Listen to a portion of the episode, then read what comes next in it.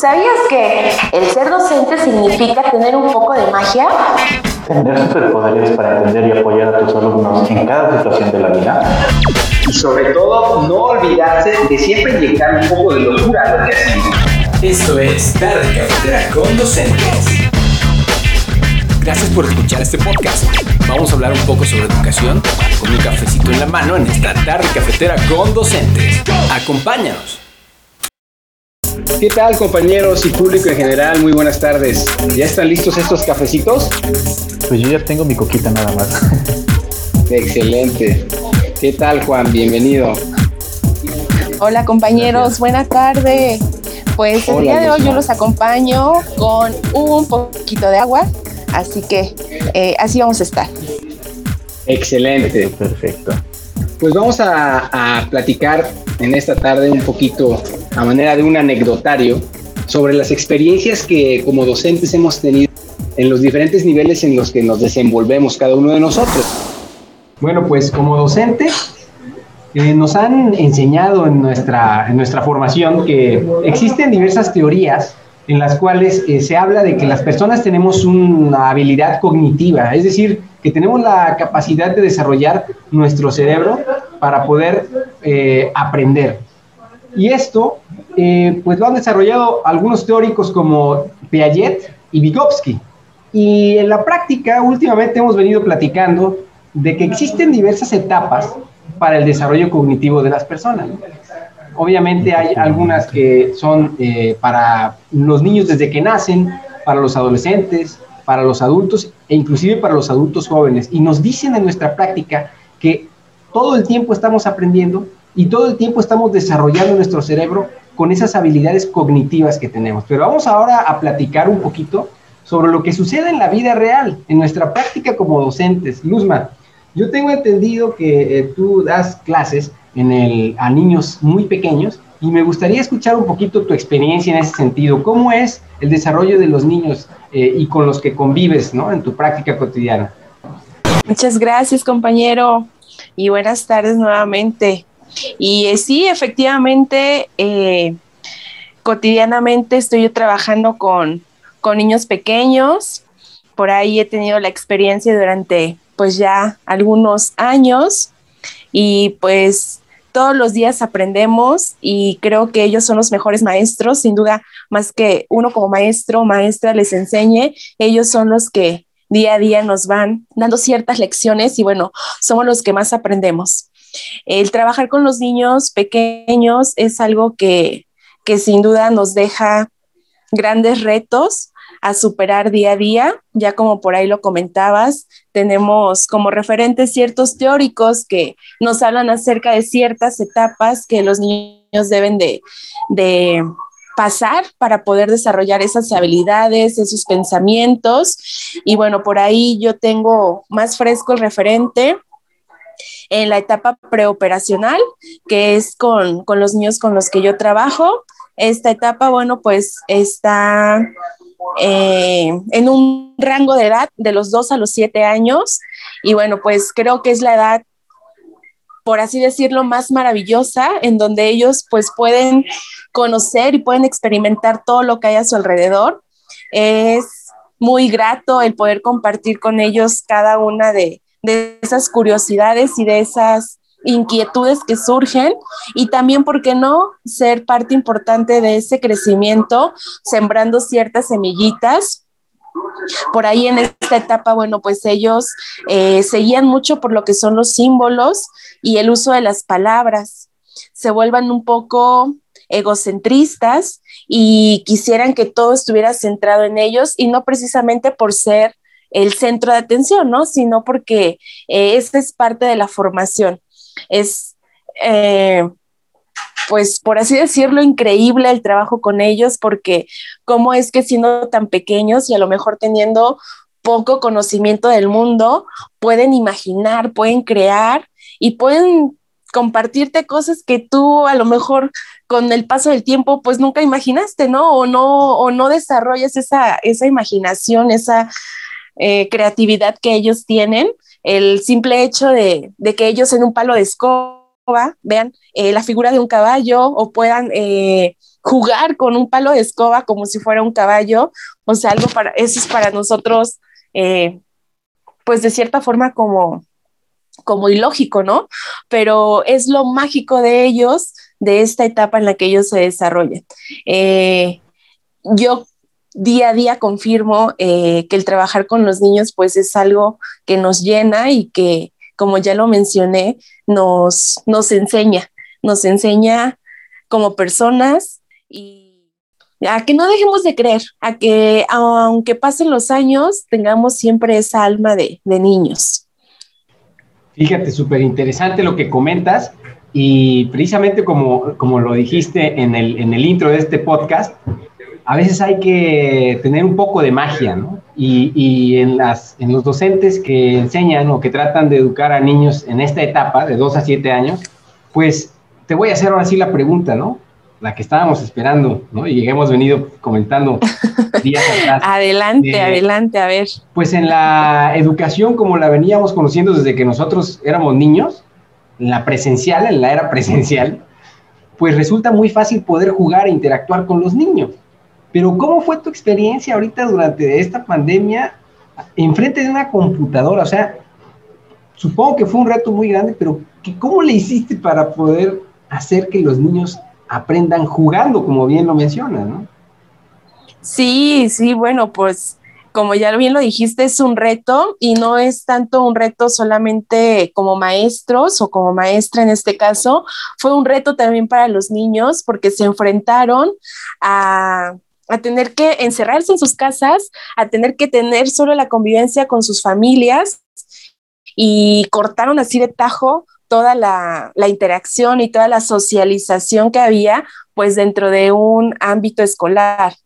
De primer momento, bueno, siento que fue impactante para todos. Sin duda, este, esta cuestión de la, de la pandemia, bueno, pues viene a, a cortarnos las alas, por así decirlo, y creo que impactó bastante eh, en la cuestión escolar y bueno, si nos centramos en el ámbito preescolar, pues muchísimo más, porque como bien lo dijiste, ellos aprenden jugando. Uno de sus principales objetivos en esta, en esta etapa este, es el jugar, es el interactuar, es el sentir, es el eh, experimentar.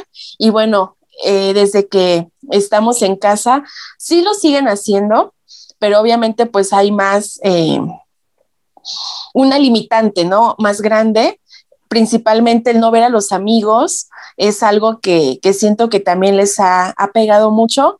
Y bueno, pues nosotros tenemos el reto de día a día, o más bien tuvimos el reto de día a día ser innovadores y tratar de, que por medio de una computadora, de una camarita, de estando en ciertos lugares, bueno, generar ese aprendizaje.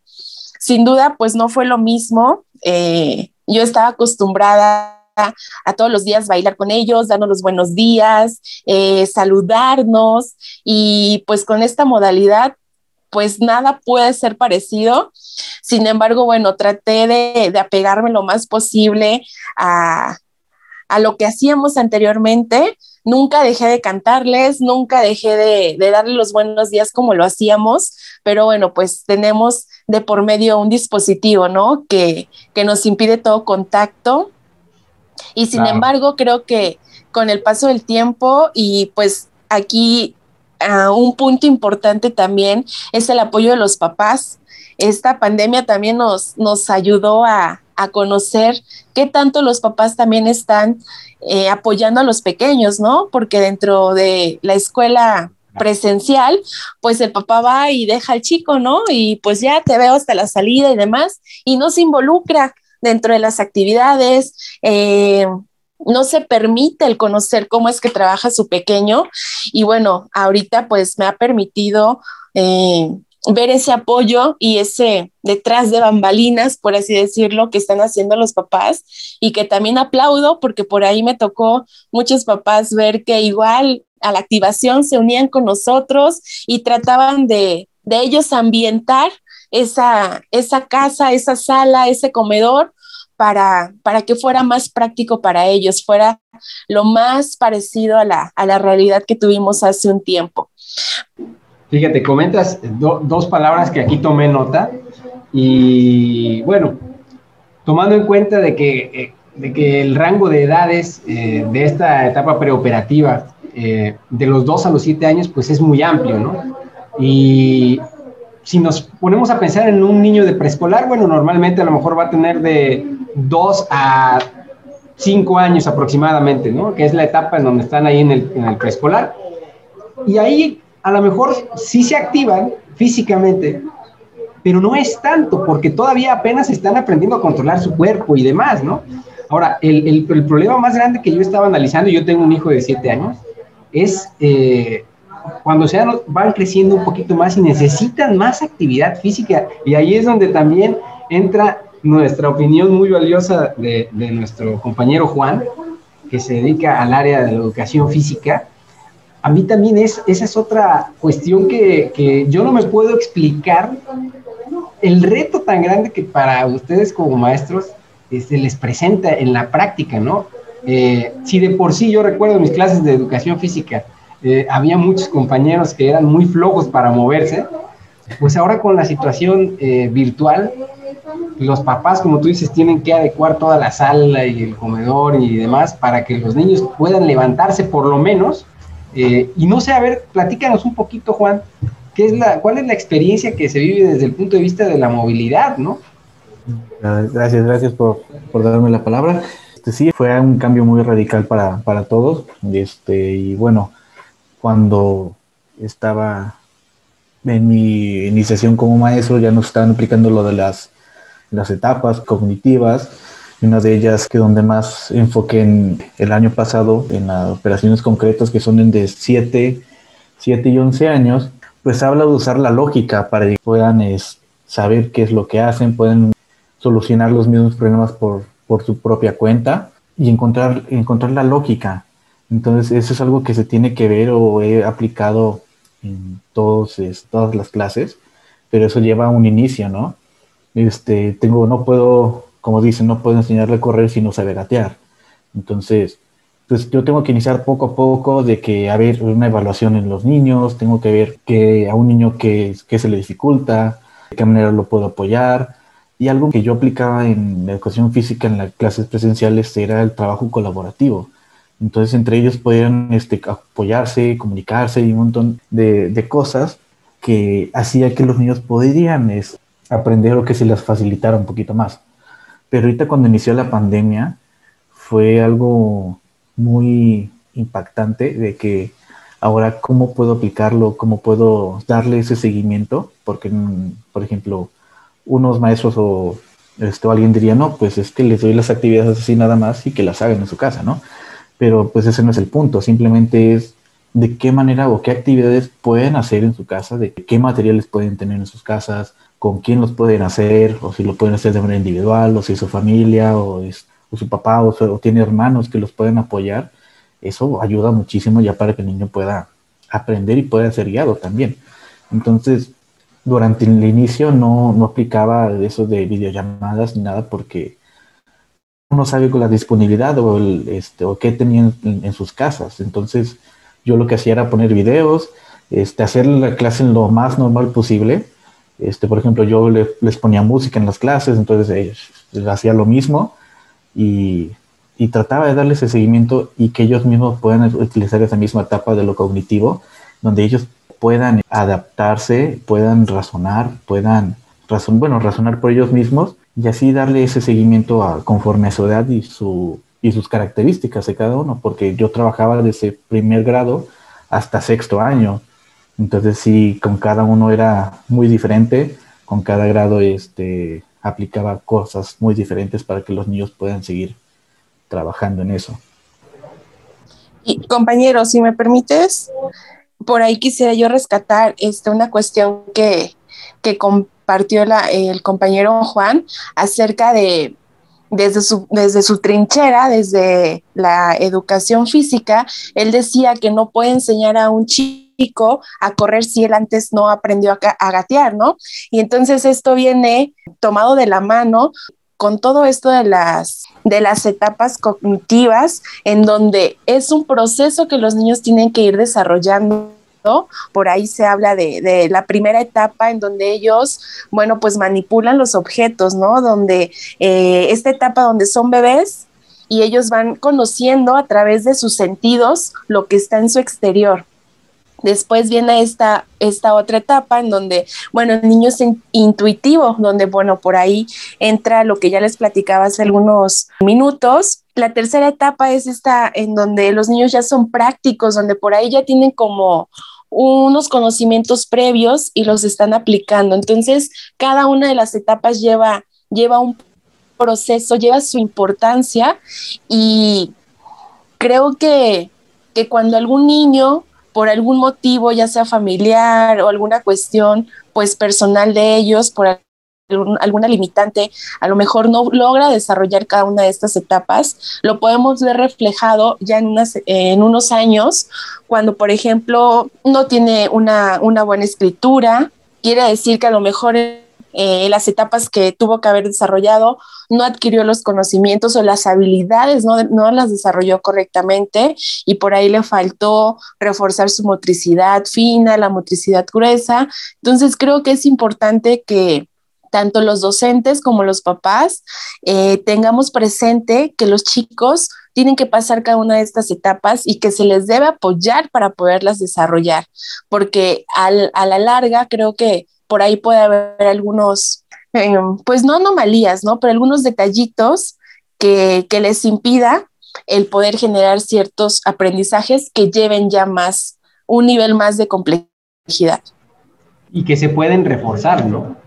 Ahí estaba escuchándote y me puse a pensar en, o me, me, me, pregunté a mí mismo, ¿acaso habré desarrollado correctamente mis habilidades cognitivas?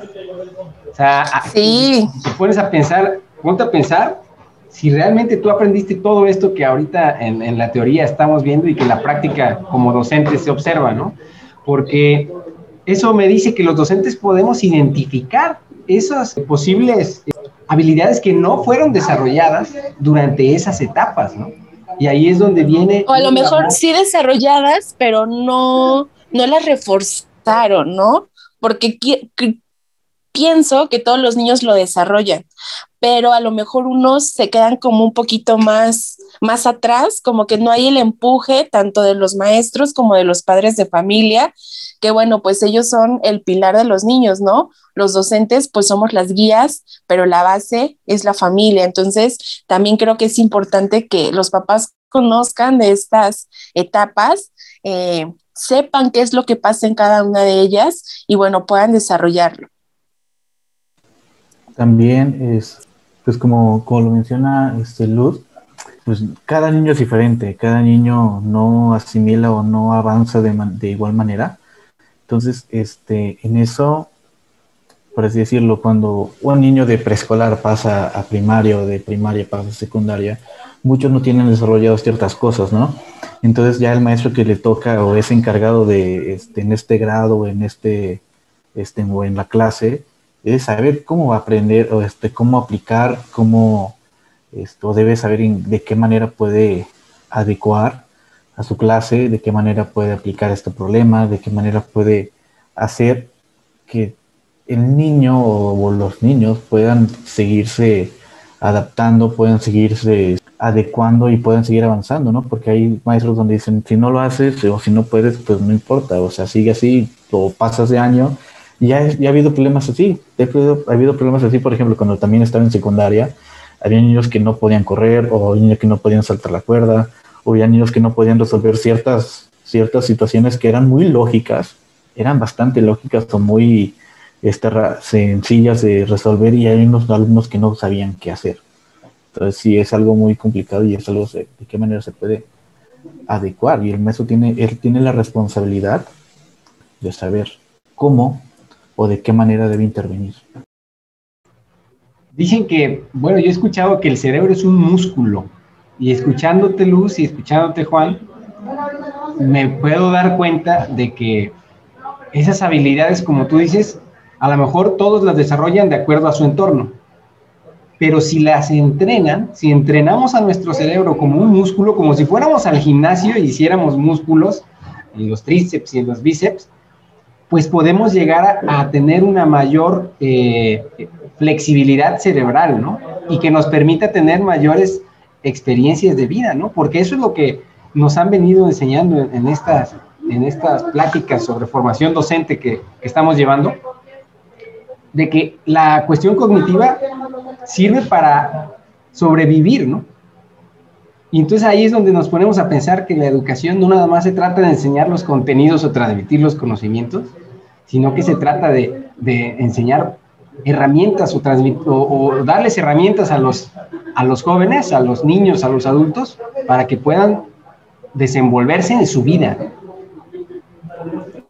Y algo también importante y que luego muchos papás desde el lugar en el que yo estoy he escuchado decir que el kinder o el preescolar no, no es tan necesario es sumamente necesario y es de suma importancia que, un chico transcurra el nivel de preescolar, ya sea desde el primero, segundo, pero que es importante que ellos, que ellos desde chiquitos vayan teniendo ciertos hábitos y como decimos, vayamos despertando en ellos ciertas eh, habilidades y destrezas que ya tienen. Por naturaleza ellos son como, por ahí recuerdo decía Piaget, son unos niños científicos.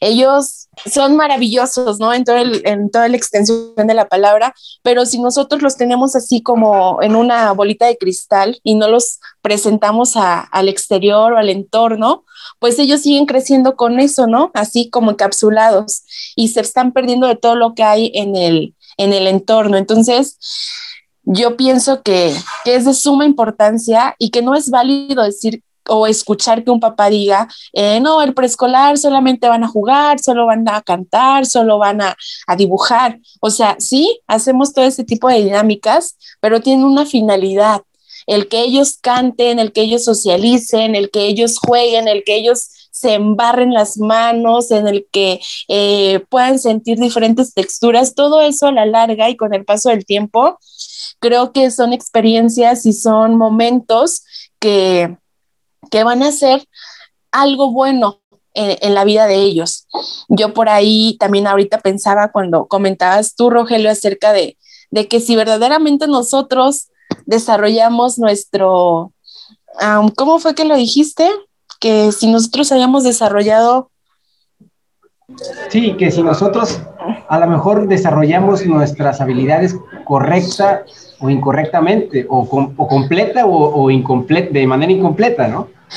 Sí, sí, sí. Eh, referente a eso, yo pensaba igual, ¿no? De momento, pues sabemos que todo ha cambiado, ¿no? Que no es nada, nada parecido a lo que nos tocó a nosotros hace un tiempo, pero desde esos dos puntos de vista, yo no recuerdo tener una maestra que, que pues fuera afectiva con nosotros o que nos diera una cierta atención o que se preocupara, ¿no? Que nos desarrollaran ciertas habilidades. Al contrario, ¿no? Nos pegaban con la regla. A mí me pegaron con la regla, me aventaron el GIS y algunos alumnos, compañeros en la primaria, les aventaron el borrador.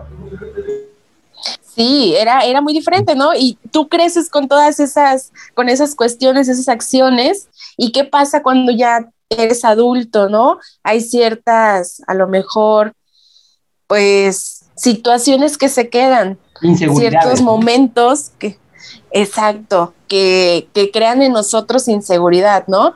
Entonces, por eso yo creo que es importante que desde el nivel preescolar, desde lo más chiquitos, no dejando de ser... Eh, o marcando ese límite o marcando ciertos ciertas reglas. ¿no? Exacto, pero que sí es importante, que sí es importante y que a la larga, bueno, vamos a, tener grandes resultados con ellos. Sí, fíjate que como este, lo estamos mencionando, de que, que si nosotros pudimos haberlo desarrollado, este, pues nosotros sí lo hicimos, o sea, lo hicimos totalmente, ¿por qué? Porque nosotros tuvimos una infancia totalmente diferente a los que los niños están teniendo en, esa, en, la actualidad. Por ejemplo, nosotros salíamos a la salimos a las calles, salíamos, este, subíamos a los árboles, subíamos, bueno, salíamos, corríamos, hacíamos muchas cosas y desarrollamos ese, ese desarrollo cognitivo, no de manera eh, consciente, pero lo hacíamos. Pero, pero bueno, ya como lo estamos haciendo desde el preescolar hasta la vida, la adolescencia y ahorita en la vida adulta, Roger, ¿tú nos podrás comentar cómo observas tus alumnos en la universidad? Uy, pues mira, antes que decirte cómo observo a mis alumnos, yo me haría una pregunta de cómo me observo a mí como docente, ¿no? Yo no soy docente de origen, yo soy abogado y yo tuve la necesidad de estudiar formación docente porque cuando empecé a dar clases en la universidad, pues me enfrenté con, con, todo lo contrario a lo que yo pensaba que era dar clases. Yo todavía venía con la idea de que era transmitir los conocimientos y transmitir contenidos de una manera lo más profesional posible, pero no es así. Y de repente he tenido afortunadamente la oportunidad de contar con grupos grandes, he tenido grupos de 37 alumnos, de 12 a 37, 35, 30, grupos grandes, y que me tocó estar con ellos en la modalidad presencial y también en la modalidad virtual. Incluso hay un grupo que he tenido desde que entraron a la universidad y ahorita ya van eh, para octavo semestre. Y de repente te encuentras con que los alumnos te mandan un WhatsApp, pero no para preguntarte nada de las clases.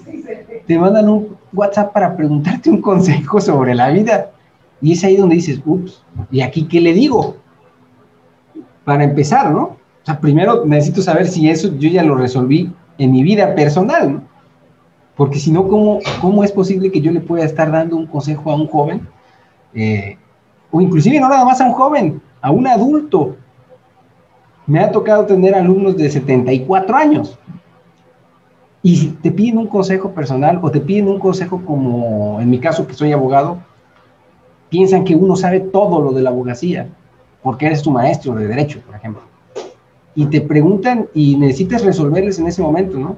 Y esas son las situaciones que a mí me dicen, la educación no solo es el contenido y no solo es la información, ¿no? Es, va más allá de eso y lo puedo observar muy claramente. Y, un consejo que yo les puedo dar a, los docentes que están también eh, teniendo contacto con jóvenes es que nos involucremos más allá de la clase y tratemos de tener los medios de contacto necesarios para que los alumnos nos puedan compartir sus experiencias de vida, porque solamente de esa manera podemos entendernos como personas. Así es como a mí se me ha facilitado poder ahora sí transmitir esos conocimientos y esos contenidos, conociendo cómo son las personas, involucrándote para saber cuáles son sus valores.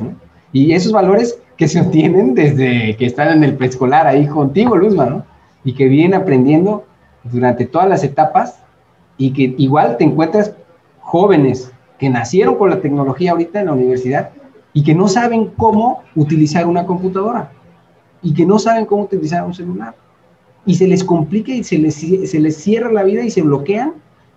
Y eso impide que puedan desarrollar las actividades que, que actualmente ya tenemos nosotros y que en su mayoría son a través de medios tecnológicos. ¿no? Pues esa es, esa es la experiencia que yo les puedo compartir. Y también como de lo que hemos visto de nuestra formación desde preescolar en adelante, y ahorita en esta este, etapa virtual, alguna, por así decirlo, como desventaja, es de que nosotros como docentes somos unos guías, somos unos guías de saber cómo orientarlos, cómo este, apoyarlos, guiarlos, y ahorita en esta etapa virtual sí se nos ha complicado bastante. Bueno, en lo personal sí, por un tiempo así se complica y saber cómo, cómo guiarlo, o sea, porque no es lo mismo, no es lo mismo una clase presencial que una clase virtual. Entonces ahí estás atendiendo a todos los alumnos, estás atendiendo a todos tus niños y sabes cómo atenderlos, sabes cómo solucionar las, las situaciones. Y en esta etapa virtual sí ha sido muy complicada. Sí, definitivamente. Y ahorita, bueno, escuchándolos, por ahí me viene a, a la mente que los maestros, pues como ya lo decíamos, teníamos como ese, esa etiqueta de transmitir, ¿no? Pero yo creo que lo que nosotros hacemos es, educarlos para la vida, como ya por ahí lo, lo, puedo rescatar y relacionar con lo que decía Rogelio, nosotros los estamos educando en valores o estamos reforzando esos valores que tienen que venir ya desde casa, ¿no? Eh, sí ser sus amigos, pero también no, no pasar esa línea, porque bueno, conforme van creciendo, bueno, sabemos que, que ya en un nivel, pues ya un poquito más grandes, ya los chicos tienen otro tipo de, de actitudes, ¿no? Entonces, bueno, sí soy tu maestro, sí soy también tu amigo, sí te puedo escuchar, sí te puedo orientar, pero siempre marcándole, claro, ciertas ciertas reglas, ¿no? El que no pueden sobrepasar ciertos límites, así es. Y todo esto, si se incluye o si se inculca desde el preescolar, bueno, pues ya serán chicos que, que sea un poquito más fácil de moldear, pero yo lo puedo dejar así como que somos educadores que estamos educando para la vida. Ok, así como para cerrar nuestro podcast, nuestro episodio del día de hoy, conclusiones, ¿no? Dices tú, Luzma, pues somos educadores para la vida. Y Así es. que hacerlo desde que los alumnos o los educandos nacen, porque es cuando más se les deben inculcar ese tipo de valores para la vida, ¿no? Desde que son pequeños, desde que somos pequeños. Sí, y no solamente nosotros, o sea, los papás también tienen muchísimo que ver y es un equipo, es un equipo y como yo lo mencionaba hace un momento, hace un ratito, eh, si haces equipo o haces buena química los papás con los maestros, sé que podemos lograr grandes cosas, así que bueno, somos, como ya lo mencioné, eh, educadores para la vida y pues nuestros, ¿cómo, lo, cómo decirlo? Eh, nuestros respaldos son los papás. Entonces, yo creo que trabajando desde este nivel junto con ellos, vamos a poder lograr pues muchas cosas y sobre todo niños exitosos. Claro, perfecto, excelente. Juan, conclusiones sobre, sobre tus comentarios. No solo es movilidad, ¿no? no la educación física no solo es el tema de movilidad, implica muchas otras cosas más, como bien lo comentas, y que claro esas otras cosas más que implica el tema de, la cuestión física puede impactar para bien o para mal hacia las diferentes etapas, ¿no? Hacia el futuro. Claro, claro. O sea, la educación física es una preparación para tu vida, porque literalmente son cosas que vas desarrollando, que vas aprendiendo a lo largo de tu, de tu vida, porque eh, exactamente el, aspecto cognitivo vas aprendiendo con el paso de los años y ya sabes cómo, cómo atender o cómo resolver las situaciones que se te presentan a lo largo de tu vida, ¿no? Pero algo que sí, como docentes que yo puedo, que puedo este, aconsejar y concluir es de que eh, como docente tienes que aprender a observar, a escuchar y a entender a tus alumnos, o sea, a cada uno de ellos, porque ninguno ninguno es igual, cada uno tiene sus diferentes características, su diferente desarrollo. Entonces, con eso, aprendiendo, observando y sabiendo de qué manera es tu alumno, pues sabes cómo puedes aprender o cómo puedes enseñarles nuevas, nuevas formas, nuevas teorías, nuevas, nuevos, nuevas formas que puedan funcionar a lo largo de la vida. Y además, no solamente aprende tu alumno, sino también aprendes tú, aprendes tú y, sabes y tienes mayor experiencia para que a lo largo de, los años, como docente, ya sabes cómo intervenir y cómo adecuar cada uno de, este, de situaciones que se te presentan de cada uno. Muy bien, pues les agradecemos mucho a todos por habernos escuchado en este episodio. Eh, esperamos que nos puedan seguir eh, buscando en redes sociales y Vamos a hablar próximamente en nuestro siguiente episodio. Los invito, jóvenes, compañeros, a hablar ahora sobre los docentes, lo que sentimos los docentes, lo que nos ha dado toda esa ese desarrollo cognitivo que hemos creado a lo largo de los años y el impacto que tiene dentro de las aulas para con nuestros alumnos, ¿no? Vamos a eh, preparar el siguiente episodio en ese sentido. Y bueno, pues les agradezco, jóvenes. Muchas gracias por estar aquí con nosotros. No, al contrario. Muchas, gracias, compañeros. Hasta luego. Hasta la próxima. Hasta la próxima. No te pierdas nuestro siguiente episodio en Tarde Cafetera con Docentes. Hasta la próxima.